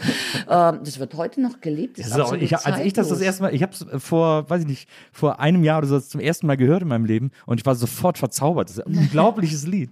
Von der Schneeflocke oder von Sommer? Die Schneeflocke. Achso, ja. ja. ja. die Schneeflocke. Es ist, das ist ja, das ist ja Marion Faithful, ist das ja, ja im Grunde Ja, das Ist, äh, ist der Wahnsinn. Ja, ja, das ist immer noch so. Und äh, ja, mit Kurt habe ich gearbeitet. Es waren auch alles Genies, muss ich mal sagen. Ja. Also es war in der DDR so üblich, dass sich immer die Leute zusammengetan haben, um gemeinsam was zu schaffen. Das heißt, ein Lyriker, ein guter Komponist und ein Sänger, wie es mhm. ja international auch üblich ist. Mhm. Aber nicht unbedingt in Westdeutschland. Der mhm. BRD ist es überhaupt nicht üblich. Da schreibt jeder seine Sprache und es ist nicht jede schön. Ja, das ja. muss man mal sagen. Und ja. auch nicht jede gut. Da gibt's wenige Ausnahmen. So, ja. also für mich. Geht einfach ums Geld. Mhm. Ja, wir haben ja dort, äh, sind dort ja sowieso nicht so reich geworden. Mhm. Also insofern haben, waren wir gar nicht so scharf drauf. Also es ging uns darum, dass was wir tun, dass das eben auch schön ist und so. Es ging um so eine musikalische Integrität. Ja, ja, es war einfach wirklich eine äh, eine Passion. Also wir haben, es ging uns allen darum, dass es dass es gut wird und ich habe nicht drauf bestanden, unbedingt meine drei Te äh, Worte zu verwenden. Ich habe mich da gar nicht mehr getraut, weil ich habe mit so tollen Leuten gearbeitet, die also die da hochbegabt waren. Die konnten aber nicht singen, ja. Das ja. gibt's, äh, gibt's ja eben auch. Ja. Wie Werner Kramer oder so, der ja. auch nach wie vor für mich hier und da schreibt. Ja, auch ein ähm, toller, auch ein toller Ja, das Texter. ist also der, der, die können eben schreiben und können sich hineinversetzen. Und äh, das ist, eine, ist eben auch, wie Gisela Steineckert immer sagt, das ist, äh, der, du arbeitest auf dem Acker nebenan. ja, die sagt, hat das immer gesagt. Also ja. ich bin die äh, Schriftstellerin und die Lyrikerin und du bedienst das, was ich nicht kann. Ja. Und das war, und da hatten eben auch die Lyriker in der DDR Lust drauf. Ja. Das ist, es gibt ja auch im Westen genug gute Lyriker, die, mit denen man das hätte machen können. Ja, und so ist das eben entstanden und das war eben, haben auch die anderen getan, also wie Holger und so, der hat ja dann mit Jens, äh, mit verschiedenen anderen auch gearbeitet und äh, da traust du dich gar nicht mehr. Da, da habe ich gesagt, die können das viel besser. Und ich war so jung und das äh, mache ich so. Und so ist das dann eben gewachsen. Mhm. Bevor wir jetzt quasi den Sprung in den Westen machen, äh, auch so ein bisschen so mit deinem damaligen Mann, äh, Laszlo, der auch äh, sehr äh, äh, aus der DDR raus wollte oder aus dieser, aus, also der quasi in den Westen wollte, hast du noch bei einer Platte, an einer Platte teilgenommen, die ich an dieser Stelle unbedingt erwähnen muss, weil das eine der wichtigsten Platten für meine Frau ist, nämlich der Traumzauberbaum äh, mit äh, Reinhard Lacomi. Ja das ist eine Platte, mit der auch meine Frau aufgewachsen ist. Also sie kommt auch aus dem Musikerhaushalt, ihr Vater auch Musik, Peter Lorenz, kennst du vielleicht, Ja. äh, ist, der, äh, ist der Vater meiner, meiner Frau. Und, ähm, und sie sagt, als ich gerade eben gesagt habe, dass, äh, als ich auch vorgelesen habe, welche Lieder du vom Traumzauberbaum gesungen hast, äh, unter anderem das Bächlein, da hat die sofort Tränen in den Augen bekommen, weil das, äh, weil das für sie Süß ist, Kindheit ist und eines der wichtigsten Lieder ist und so. Das war auch eine tolle Platte, ne? Ja, also das war äh, die Zusammenarbeit mit Lacomi, Reinhard Lacomi. Äh, übrigens, Bächlein hat mein Sohn immer in der Badewanne gesessen. Mami, Bächlein. Habe ich das Bächlein eingespielt. das war immer ganz süß, ja. Lucky kam auf mich zu. Wir haben ihn ja wir haben ihn nicht Reinhard genannt, ja. sondern Lucky. Ja. So heißt ja auch, es gibt ja auch ein Album von ihm, Lucky und seine Geschichten und so. Genau, also genau. das war ja auch bekannt als, als Spitzer. Genau, also er fing dann so an äh, mit den Geschichtenliedern. Das war die erste, das erste Album, die, was er machte.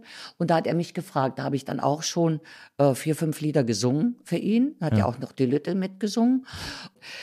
Das fand ich ganz äh, schön. Das fand ich einfach schön, was mal was anderes zu machen. In der DDR war das auch kein Problem. Ja, da konnte man auch als Popsängerin oder äh, in anderen Bereichen. Äh, ja, und da habe ich dann, hatte er dann den Traumzauberbaum noch äh, mir vorgeschlagen und da habe ich gesagt, okay, Lucky, ich komme. Und da habe ich auch diese Mondsilbertaufe gesungen und so. Und das hat mir auch viel Spaß gemacht, weil einfach ähm, für Kinder singen, das hat mir Freude gemacht. Äh, wobei ich sagen muss, ich habe da gar nichts verändert. Äh, weil, weil für mich war das, Kinder sind kleine Erwachsene. Und äh, ich habe das jetzt nicht verkitscht, sondern ich habe das einfach, einfach so gesungen, mit, wie ich äh, empfunden habe, äh, wie ich die Musik und den Text empfinde.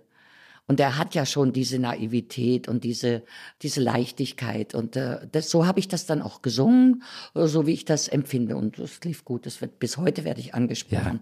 Ja, Auf dem wahnsinnig erfolgreich. Traumzauberbaum hat mal ein Riese vor mir gestanden, ein Kameramann, der war vielleicht zwei Meter groß und hielt seine Kamera. Ich hab ihn mit ihrem Traumzauberbaum groß geworden. Da habe ich erst mal gemerkt, wie alt ich bin. das war lustig, ja. Na, das ist, äh, ja, also Eine das ist legendäre schon, Platte. Ja, werde ich immer wieder drauf angesprochen. Ja. Das wird sehr geliebt, ja. So, jetzt, ah, ich habe schon ein bisschen angekündigt. Äh, 81, also du warst ja wirklich auf der, äh, auf der absoluten Höhe deines Erfolgs. Du hast, wie schon gesagt, äh, zu DDR-Zeiten schon anderthalb Millionen Platten verkauft ähm, bei Amiga und so. Also ein absoluter Superstar. Und dann hast du dich wirklich entschlossen mit deinem Mann, der ist dann mit, äh, mit deinem damaligen Mann, der ist dann mit, mit eurem Kind schon rüber. Und dann hast du gesagt, da gehe ich jetzt auch hin. Das, ich breche jetzt hier ab. Ja, das hat eine kleine Vorgeschichte. Ja. Und zwar haben wir in, im Jazzkeller in Berlin ein Konzert gehabt. Da war noch Franz Bartsch in meiner Band. Und Franz Bartsch war mein Hauptkomponist. Und der ist in Berlin, ist in Westberlin geblieben. ja, und das ist natürlich, äh, Aber war das nicht früher immer so, dass man irgendwelche Verwandten, also bei Ehepartnern musste einer im Osten bleiben, damit der, der im Westen ist, auch wieder zurückkommt und so? Ja, Äh, warum wir die Genehmigung hatten, warum Lazzi dabei war, das weiß ich nicht mehr, aber er durfte mit. Er war auch mal, es gab auch mal eine Reise, wo er nicht mit durfte, obwohl er Management gemacht hat. Ja. Franz hatte vorher schon eine, eine Reisegenehmigung gehabt mit Lucky zusammen, übrigens. Ja, wir kannten uns ja da alle an der DDR. Da war er, glaube ich, bei Phil Collins und, und nee, Peter Gabriel war er. Kon durfte ein Konzert anschauen, anhören, ja. Ja. Ja, wow. Hm. Und, äh, und da hatten sie eine Begleitung, eine französische Begleitung und Franz hat es genutzt und hat sich in die Französin verliebt und, äh, und ist dann nach dem Konzert in West-Berlin geblieben. Ach, Wahnsinn. Und der durfte mir das aber nicht sagen. Ja. man musste natürlich wissen, wir hatten ja auch immer Ohren dabei. Wir wussten ja nicht, wer die Ohren hatte. Später wusste ich das, wer in unserer Band die Ohren hatte. Jedenfalls war das für mich ein Zusammenbruch, weil äh, ich bin dann arbeitslos geworden. Ja. In der DDR war es so, dass die Kunst, die es gab, ob Bücher, ob äh, Musik, egal, wer die DDR verlassen hat, dessen Kunst äh, wurde in den Bunker gesperrt. Na, verstehe. So, also das Persona war für mich, das war für mich ein ein, tierischer Zusammenbruch, weil ich mein plötzlich mein Repertoire nicht mehr hatte. Ja. Darf man nicht vergessen. Also ich habe bis auf Beatles werden dann äh, Let It Be habe ich gesungen und noch eins, das war aber alles andere haben wir war eigene Musik. So und ähm, Blackbird war es noch, ja. Hm, ja, also viel war es nicht. Und äh, jedenfalls war ich von heute auf morgen arbeitslos. Sie haben mich auch nicht sofort gesperrt in der DDR. Die wussten wahrscheinlich selber nicht, was sie machen sollten. Der Komponist war weg, die Sängerin noch da. Ich konnte ja die Sachen wie auf der Wiese oder Klavier im Fluss was die, und äh, eben die Schneeflocke konnte ich nicht singen. Ja. Ich äh, habe noch äh, Aufträge gehabt für ein Vierteljahr und danach bekam ich keine Angebote mehr. Mhm. Der, äh, die Bezirke hatten Angst, mich einzuladen. Vorauseilender eilender Gehorsam. Ja, die haben mich dann nicht mehr eingeladen. Und ich äh, wusste gar nicht, ob ich was mache. Ich, äh, wir hatten ja immer schon im Kopf, mein Mann war ja schon äh, ja, die, die DDR so satt, der wollte sowieso die DDR verlassen. Es war immer, schwelte immer so im Raum. Und ich wollte das nicht wirklich. Ich habe ja auch an dem gehangen, was wir da gemacht haben. Ich wusste ja auch, dass der Westen nicht sagt, oh, endlich bist du da, ja. Das war mir ja klar. Aber da wurde ich sozusagen, äh, hatte gar keine andere Wahl. Ja, ja. Ich hatte keine Wahl, weil ich hätte ein neues Repertoire aufbauen müssen. Hätte ich erstmal alle Coverversionen singen sollen. Äh, das wäre natürlich ein völliger Abstieg gewesen. Also hätte doch überhaupt nicht, also das war wirklich, äh, und ich hätte erstmal ein paar Jahre aufbauen müssen wieder. Ja, hätte, du hättest ja auch auf jedem Konzert hätten die Leute ja die alten Lieder hören wollen. Ja, also das wäre ja völlig Ich hätte ja, die hätten gesagt, auf der Wiese hätten sie geschrien. Ja, genau. Und ich Ja, hätte genau. gesagt, sorry, darf ich nicht. Ja. Hallo? Naja, es war total, also wenn man sich, es ist ja ein Irrsinn alles. Ja. Nicht sehr durchdacht, ehrlich gesagt. Nee, es ist ein völliger Irrsinn. Also die, äh, ich muss sagen, die Behörden haben sich daraufhin sogar recht kulant verhalten.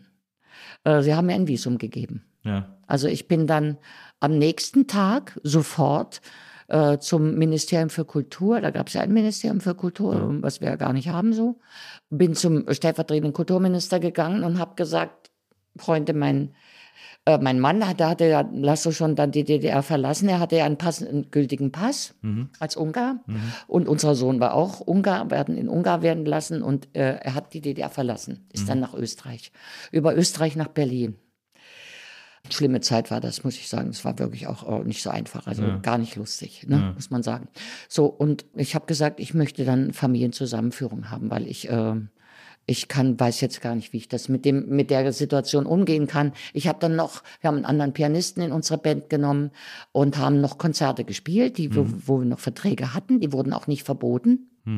Das war ja alles noch relativ knapp äh, mit dem Weggang von Franz. Da wussten die Leute ja noch nicht, denke ich mal auch. Das war dann die Band von Pankow. Meine Band war das. Ach, das ja. Genau so. Ja. Ja, die haben dann mit Herzberg gearbeitet. Ich habe im Prinzip alles geliefert, die Band und die Technik. so, jedenfalls äh, habe ich das dann aber bekommen. Es wurde mir genehmigt für zwei Jahre. Sie haben aber gesagt, ich solle, ich solle in der DDR arbeiten und im Westen durfte ich aber bei meinem Mann schlafen, sozusagen. Ich durfte okay. zu ihm mit meiner Familie zusammen sein. Wie soll das aber gehen? Mein Ja. Mann war arbeitslos im Westen. Der hatte kein Geld. Ich habe in der DDR das Geld verdient und musste es umrubeln oder wie? Eins zu fünf. Ja, ja. Die Miete. Geht nicht. Ja. Also es war für, das war alles klar, das ist ein Bauernfang. Also im Prinzip war es klar, dass ich, dass die wussten, ich, die wollten mich auch loswerden. Ja, ja, verstehe. Also ich, die wollten mich loswerden, weil ich war ein Problem. Äh, für die anderen Künstler, die haben mir auch gesagt, "Ja, wieso darf die denn und wir dürfen nicht. Ja, und da bin ich dann, äh, bin ich dann noch eine Zeit, äh, drei Monate habe ich noch mit meiner Band gearbeitet, mit der Panko-Band, meiner Band, 4PS war das noch damals. Und habe noch Konzerte gemacht und wir haben wirklich super Konzerte gemacht. Das war wirklich alles top. Und dann bin ich im Westen gegangen. Ich habe dann, äh, wer hat mir ein Angebot gemacht? Da muss ich dazu sagen, die haben vorher schon, als ich noch in der DDR war, ein Angebot gemacht, sozusagen ein deutsch-deutsches Produkt mit der DDR, mit Amiga zusammen und sie. Ah.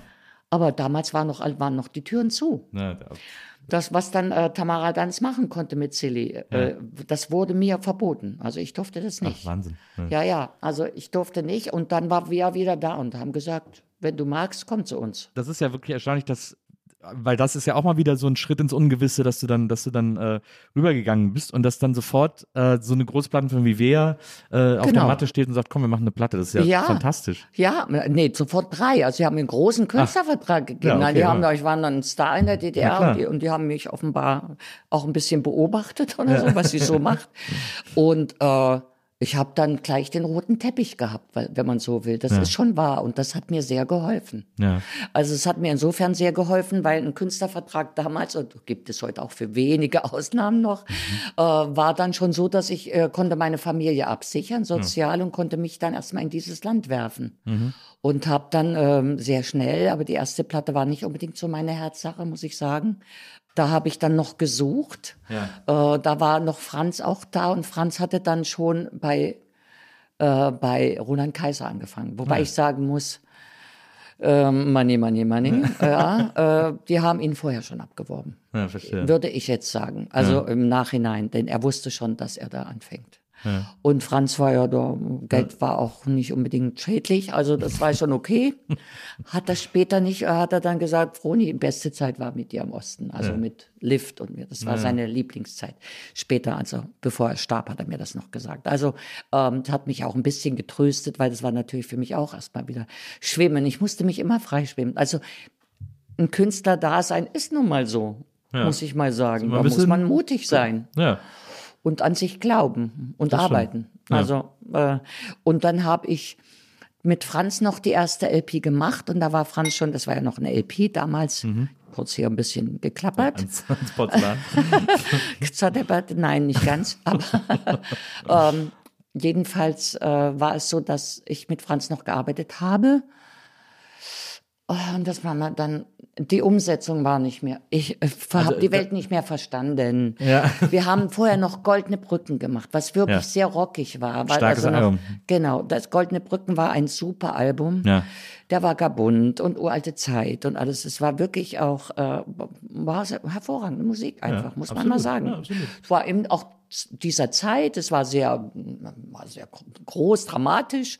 Aber es war gut. Und Franz war eben auch ein bisschen müde, muss ich sagen. Er hat mir das dann auch mal gesagt, dass er ein bisschen erschöpft war. Ja. Er hat ja die ganzen Alben bis auf Aufstehen, äh, hat er ja alle, fast alle komponiert und er war ein bisschen erschöpft. Das ist passiert bei allen Genies. Die ja. haben irgendwann auch mal ein Aus und so. Kann ich ja auch verstehen. Also wir haben uns dann erstmal auseinandergelebt, aber ich gesagt habe, Franz, ich verstehe das so nicht. Diese Arrangements, es ist was für Roland Kaiser, nicht für mich. Ja. Aber da war das schon so. Ich habe dann schon angefangen zu zicken. Das war so, die Texte gefielen mir nicht. Das waren, ich will jetzt gar keine Namen nennen, aber es war einfach nicht mein Bier. Es war nicht äh, das, was ich kannte. Aber bei, also wenn wir jetzt von Staunen zum Beispiel reden, dein, dein erstes Staunen. Album dann im Westen. Genau, ne? genau. Da ist ja der erste Song und doch bleibt ein Zaun ein Zaun. Und das ist doch offensichtlich ein kleiner Gruß äh, über die Mauer. Ja, das, ja klar. Das, äh, damit muss man ja quasi als, äh, als geflohener Ostkünstler ein Album im Westen eröffnen. Äh, als Manfred Krug sein erstes äh, Westalbum singt er auch, um die weite Welt zu sehen als erstes Lied. Also ja. das ist immer so ein Gruß dann rüber, um ja. zu sagen, ich Überall, bin, ich ja, das fanden die gar nicht schön, das ja. ist ja klar. Ne? Aber äh, gut, das ging noch. Äh, und doch bleibt ein Zaun ein Zaun. Und, äh, ja, super, super Song. Ja, ja, aber das, äh, es war dann so, äh, die Kompositionen waren nach wie vor äh, äh mit einer gewissen Klasse, was Franz äh, immer noch konnte, ja. aber dann die Umsetzung und daran erkennt man eben auch den Unterschied, wenn man mit einer Band zusammenarbeitet oder wenn man allein arbeitet. Mit so Studiomusikern. Das war nicht mehr da. Mhm. So, es waren ja erstmal Studiomusiker und, mhm. äh, und das Verständnis hatte Franz aber auch sehr schnell verändert. Und dann hat er zu mir gesagt, wenn du keinen Schlager machst im Westen, kannst du von Musik nicht leben. Ja, ja, ja. Hat er zu mir gesagt. Wir haben uns dann danach erstmal getrennt. Ja. Ich habe gesagt, Franz, ich mache keinen Schlager. Ich ja. will keinen Schlager machen. Das ging immer hin und her. Und, äh, aber die Firma wollte es eben auch in gewisser Weise. Und ich habe gesagt, ich mache keinen Schlager. Und äh, sie haben mich aber gelassen, erstaunlicherweise. Ja. Ich habe dann äh, Leute kennengelernt, habe gesucht. Habe dann Achim Oppermann kennengelernt. Erstmal hatte ich Busse kennengelernt, der unendlich weit für mich äh, mhm. getextet hat. Busse hat auch die Sesamstraße gemacht und so. Und mhm. da fand ich die Texte wieder interessant. Ja.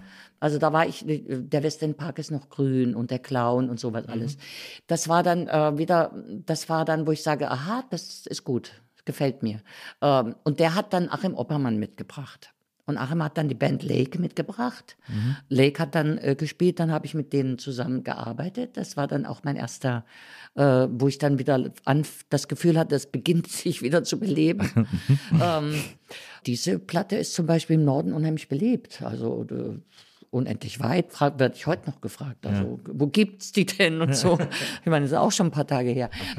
Okay. Und dann habe ich mit ähm, mit Achim Oppermann fand ich dann so jemand, den, wo, mit dem ich mich gut verstanden habe. Der hat dann auch Sehnsucht nach Wärme gemacht. Ja, ja also da ging es dann weiter und dann habe ich ähm, und dann fand ich langsam wieder zurück. Das wurde poppiger, ne? Es war Mhm. als poppiger als in der DDR, hat es eben einen ganz eigenen Charakter gehabt.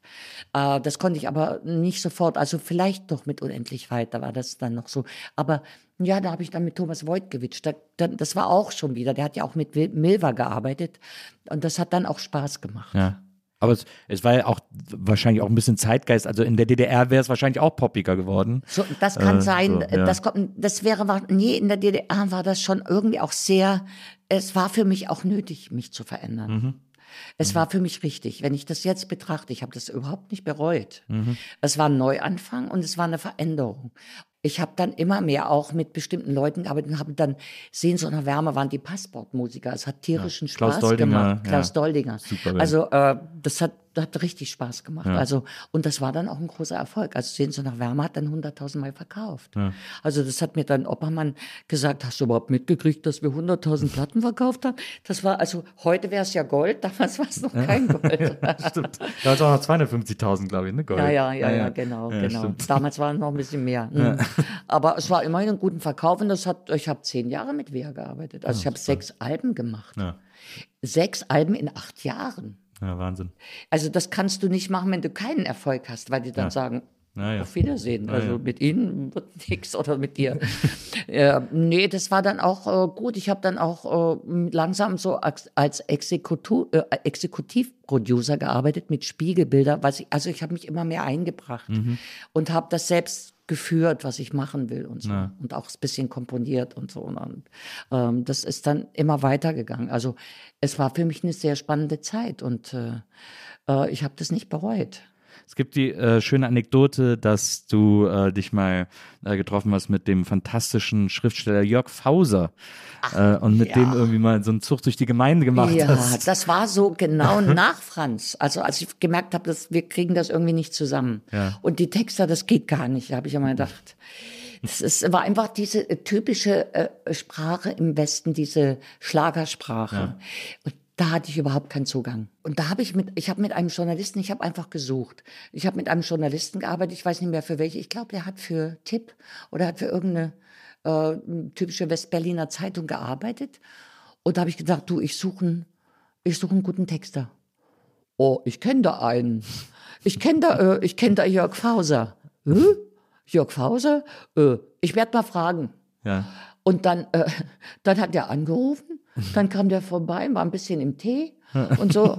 Und äh, Wie man es erwartet von Jörg Fauser, ehrlich gesagt. äh, da ich gedacht, na ja. Und dann hat er gesagt, pass auf, äh, ich schreibe dir die Texte und du machst den Blues. ist wirklich, so habe ich nie vergessen. Und dann habe ich gesagt, äh, dann hat er gesagt, wir müssen uns ein bisschen kennenlernen. Und dann sind wir so durch Kreuzberg gezogen, obwohl er Kreuzberg überhaupt nicht leiden konnte, hat er gesagt. Äh, weil er, der lebte ja in München, aber er war auch äh, gelegen, hatte auch in Berlin irgendwie eine Wohnung. Und nach diesem Bummel durch Kreuzberg, ich habe ihm dann auch so ein bisschen mein Herz ausgeschüttet. Und dann gucke ich früh in den Briefkasten, da wohnte ich noch im Wedding. Ja. Das war meine erste Station in, in West-Berlin. Nicht unbedingt meine Lieblingsstation, aber ich bin da erstmal gelandet. Und dann gucke ich früh in meinen Briefkasten und da sind vier Texte drin. Ach, Der hat die ganze Nacht durchgearbeitet. ach, Wahnsinn. Ja, wirklich Wahnsinn. Und da war damals die Fremde dabei, die Blumenverkäuferin, die ich dann auch gesungen habe auf, äh, auf äh, Sehnsucht nach Wärme. Ja. Da habe ich dann auch selbst die Musik gemacht und äh, waren noch zwei andere Texte, sehr, oh, sehr schwer, schwermütige Texte. Oh, oh, und habe ich gesagt, wie soll Ja, ich ja. das in Musik rüberkriegen? Aber die Fremde, das ging dann schon. Das habe ich, die Fremde habe ich dann auch auf Spiegelbilder gemacht. Das war von Jörg Fauser, es war spannend. Hast du ihn jemals wieder gesehen? Danach? Nein. Aber wir haben manchmal gesprochen noch, aber ich habe ihn dann nicht mehr wiedergesehen und dann ist er ja umgekommen. Ja. Ja. Aber toll, was für eine tolle Geschichte. Mhm. Äh, jetzt äh, hast du tatsächlich, also äh, die Karriere war, äh, lief auch weiterhin, auch im Westen, vielleicht nicht in der, nicht in der Größe, wie in der, Man wie in der DDR, was, aber man muss es ja auch war ja ein Neuanfang. Ne? Ich konnte ja nicht, im Westen das Publikum kannte mich nicht. Ja. Darf man ja nicht vergessen. Ja, die Fachwelt schon, aber die, das Publikum, hä, wer ist denn das so? Ich war ja genau. schon 30, ja. Ja. Das ist ja alles Wahnsinn. Und dann ist ja äh, irgendwann Gott sei Dank die Mauer gefallen. Dann war das ja, äh, dann war das ja weg. Und dann hast du wirklich, ich habe gelesen, schon zwei Tage später deinen ersten Auftritt äh, in Dresden gehabt bei einer Sendung namens Schokolade. Das ist auch erstmal riesen Respekt an den Sendungsnamen. ja, ja, stimmt, ja. Emmerlich hat moderiert, ja. Aber da bist du, da bist du dann schon äh, zwei Tage nach Mauerfall aufgetreten. Also manchmal könnte man ja glauben, wenn man mein Leben so mal durchforstet, dass das alles schon geplant war. Ja. Alles Ja, schon wirklich. vorher festgelegt. Es war auch so, äh, auch viel alles vom Himmel, so mehr oder weniger. Ich hatte in der Zeit gerade meine blaue, mein blaues Album gemacht. Ich habe damals, das habe ich Veronika Fischer genannt, Mhm. weil ich mich da wiederfand. Also ich habe gesagt, das ist mein Album. Das habe ich mit Henry Stauraste äh, produziert und äh, das war eine super Arbeit. Das hat mir wirklich Spaß gemacht. Das war in Düsseldorf. Der lebte bei, Düs bei Düsseldorf. Oh, das ist für mich als Kölner, höre ich das nicht so gern, aber Nee?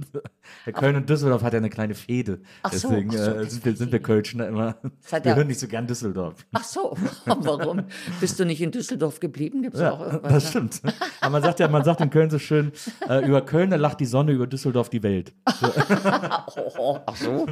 Aber er war nicht zu belachen, muss ich mal sagen. Ja, Der ja, ja. konnte was. Also Henry hat dann, ähm, wir haben wirklich da ein gutes Album hingelegt. Also, äh, aber eben wahrscheinlich auch zu schwierig fürs Volk. Also oder für die Masse.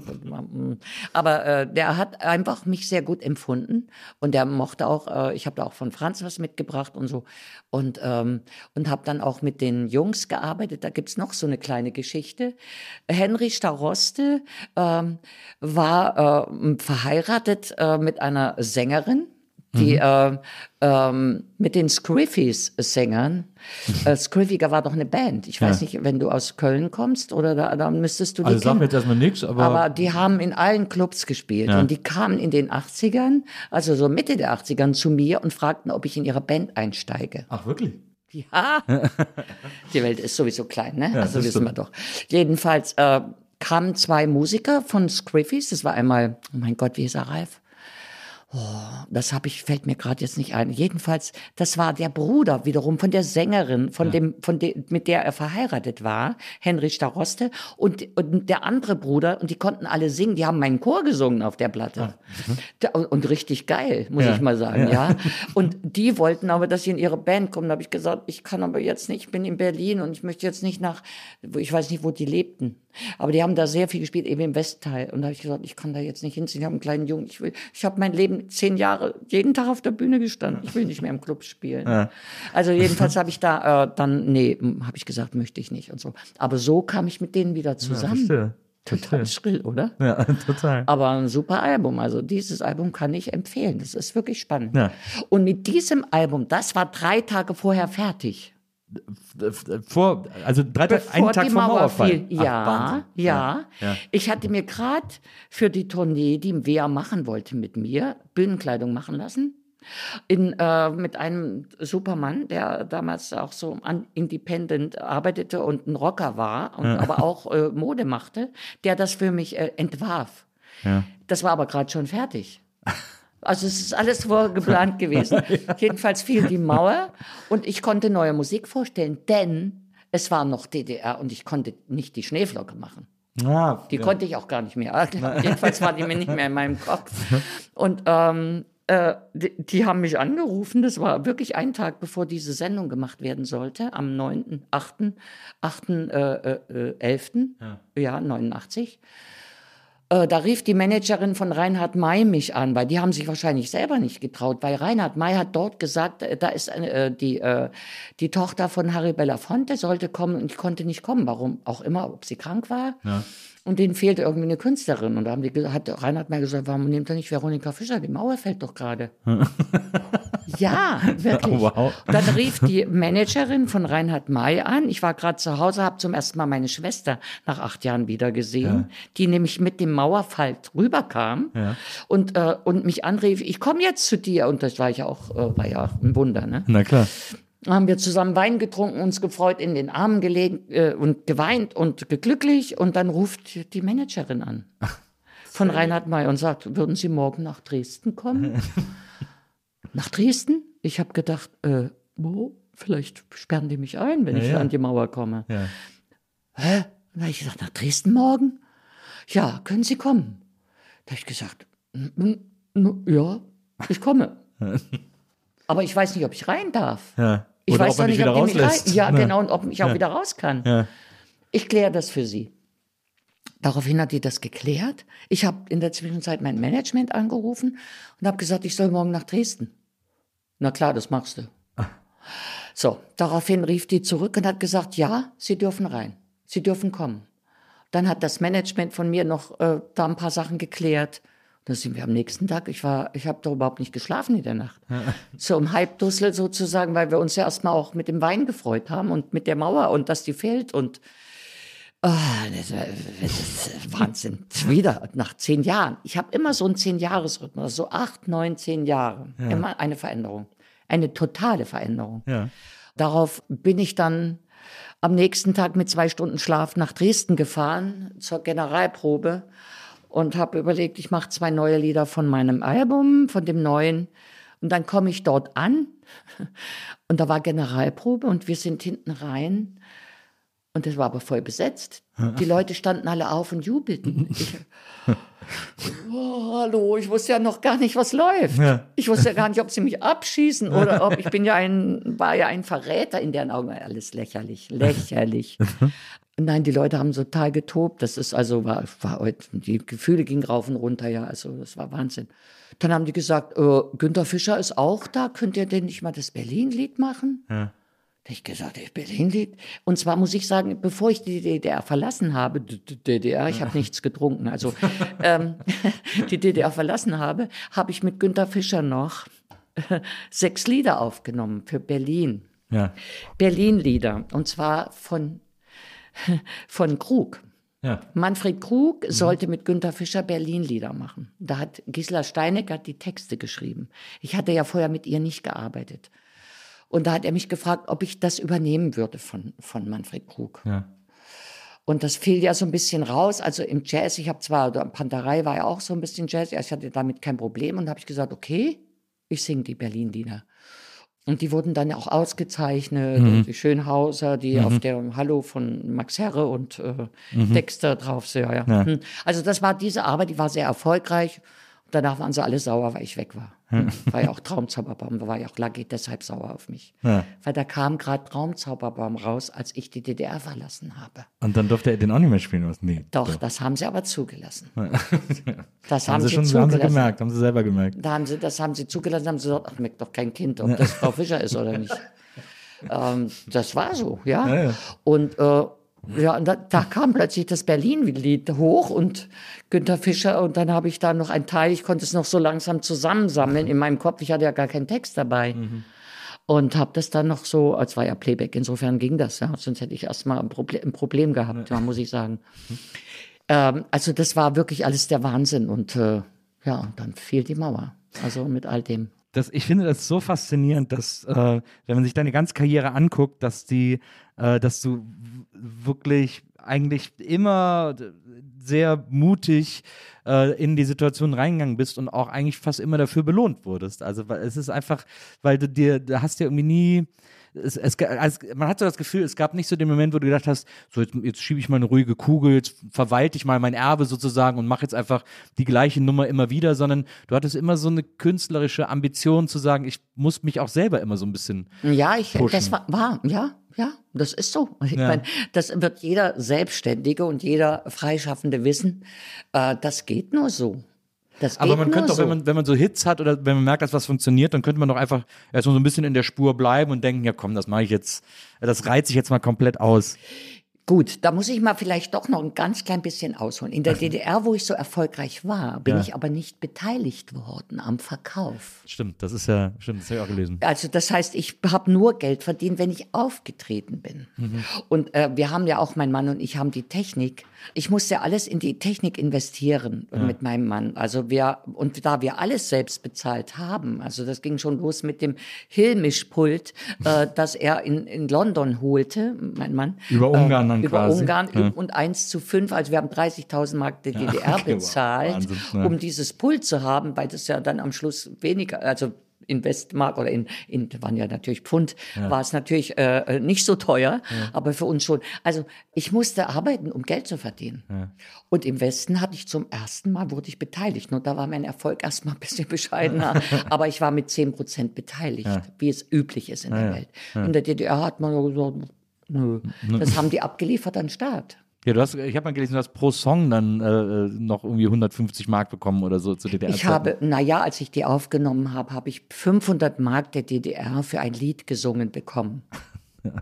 Und ich habe aber als Pilot, und ich habe ja auch, wir waren diejenigen, die das live, die Live-Arbeit betrieben haben. Ja, und dadurch, dass wir so viel gespielt haben, haben es natürlich die Menschen auch äh, alle gewusst, dass ja. es das gibt. Mhm. Also das ist natürlich unfair. Ja. Machen wir uns zwar nichts vor, es ja. ist eine linke Nummer. Ja. Ähm, aber das ging auch Tamara Danz so, es ging auch Herbert Dreilich so, es gibt aber nur den Jugendrockern, also ich war keine reine Rockerin, mhm. aber äh, die eben Jugendmusik gemacht haben, was äh, kann man natürlich auch anders bezeichnen, die sind ausgenutzt worden ja. von der DDR. Wir wurden, also das haben die kassiert und haben die äh, verwendet. Das äh, weiß ich und das waren Millionen. Kann ja, man ja. also, das ist ganz schnell zu, äh, zu erzählen. Ne? Ja. Nachdem mir äh, Kurt Demners Frau sagte, wir sind Millionäre durch dich geworden, ist es mehr als das, was ich wusste, weil ich habe ja keine Abrechnungen gesehen, mhm. weil ich ja wurde wie ein Musiker bezahlt und da war das für die erledigt. Mhm. Und das war natürlich nicht in Ordnung. Und da ist ja auch Franz mitgekommen zu Amiga und hat gesagt, könnt ihr doch nicht machen, ihr müsst Froni beteiligen. Ich meine, sie ist natürlich diejenige, die das, das, den Sack trägt. Ja. Nein, das ist ja nicht so. so, und, äh, äh, und ja, und im Westteil war ich beteiligt und insofern konnte ich dadurch auch immer arbeiten und so. War dann natürlich nicht der Hammer, aber es war, ich habe von Musik gelebt. Ich meine, ja. das ist auch was. Äh, das fand ich toll. Ja. Und dann in den 90ern habe ich wieder, ging es mir sehr gut. Mhm. Da ging es mir finanziell auch sehr gut. Da mhm. habe ich ja dann bin ich beteiligt worden und habe auch alles andere ging dann gut. Also ja, man muss mutig sein in dieser Welt.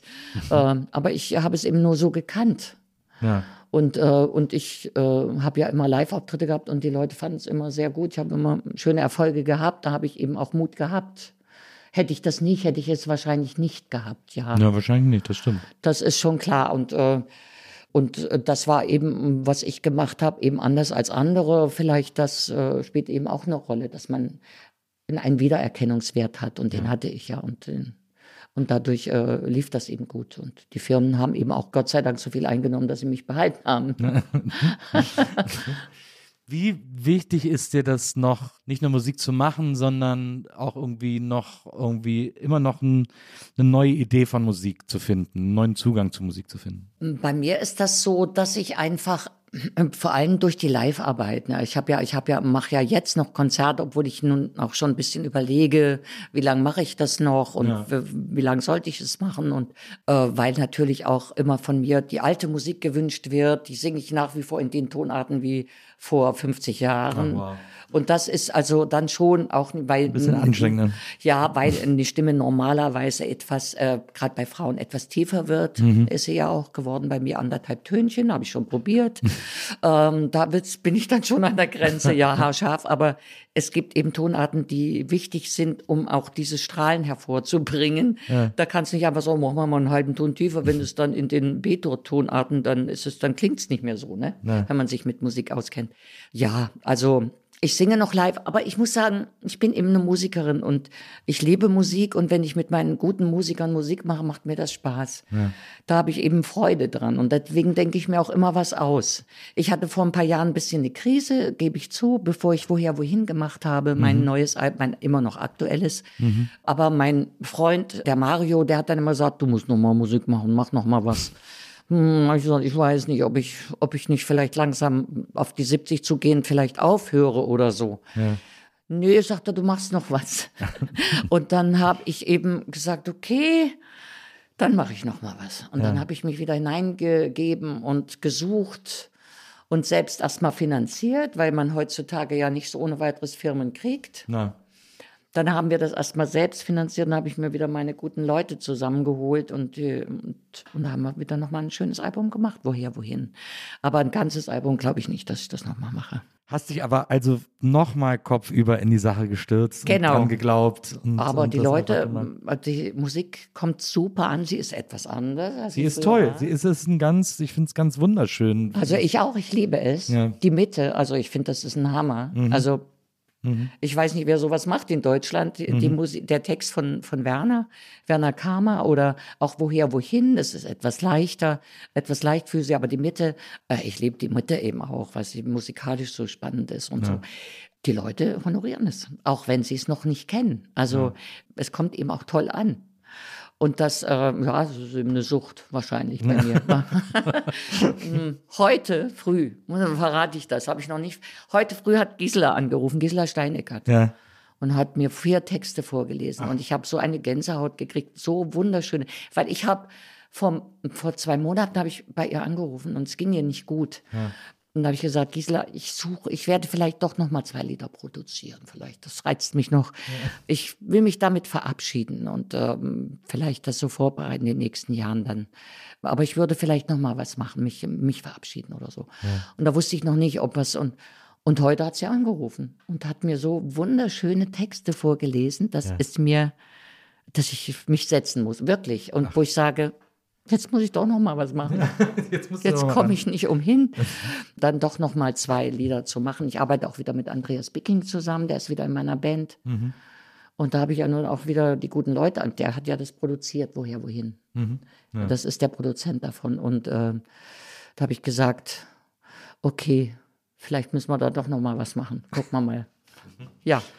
Also, äh, Veronika, das ist, ich, das, ich finde es so beeindruckend, äh, diese Biografie zu hören und dieses, äh, dieses Leben, das du wirklich so dermaßen der Musik gewidmet hast. Das ist, finde ich, wahnsinnig inspirierend, sehr, sehr aufregend, äh, äh, sehr bewundernswert. Und ich danke dir wirklich von ganzem Herzen, dass du mir das hier heute okay. erzählt hast.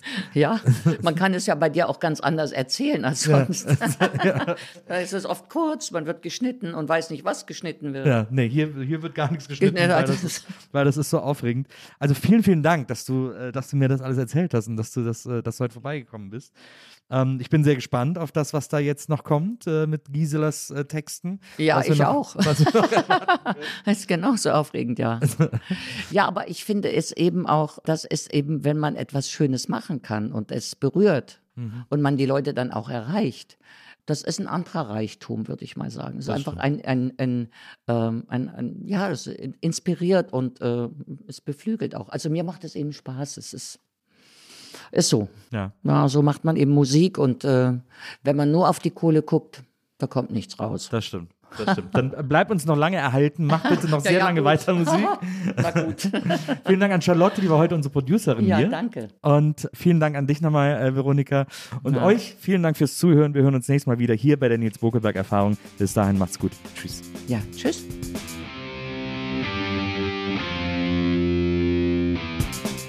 Die Nils Bokeberg Erfahrung. Von und mit Nils Bokeberg. Eine Produktion von Pool Artists. Team Wenzel Burmeier, Lisa Hertwig, Maria Lorenz Bokeberg, Frieda Morische und natürlich Nils Bokeberg. Die Nils Bokeberg Erfahrung.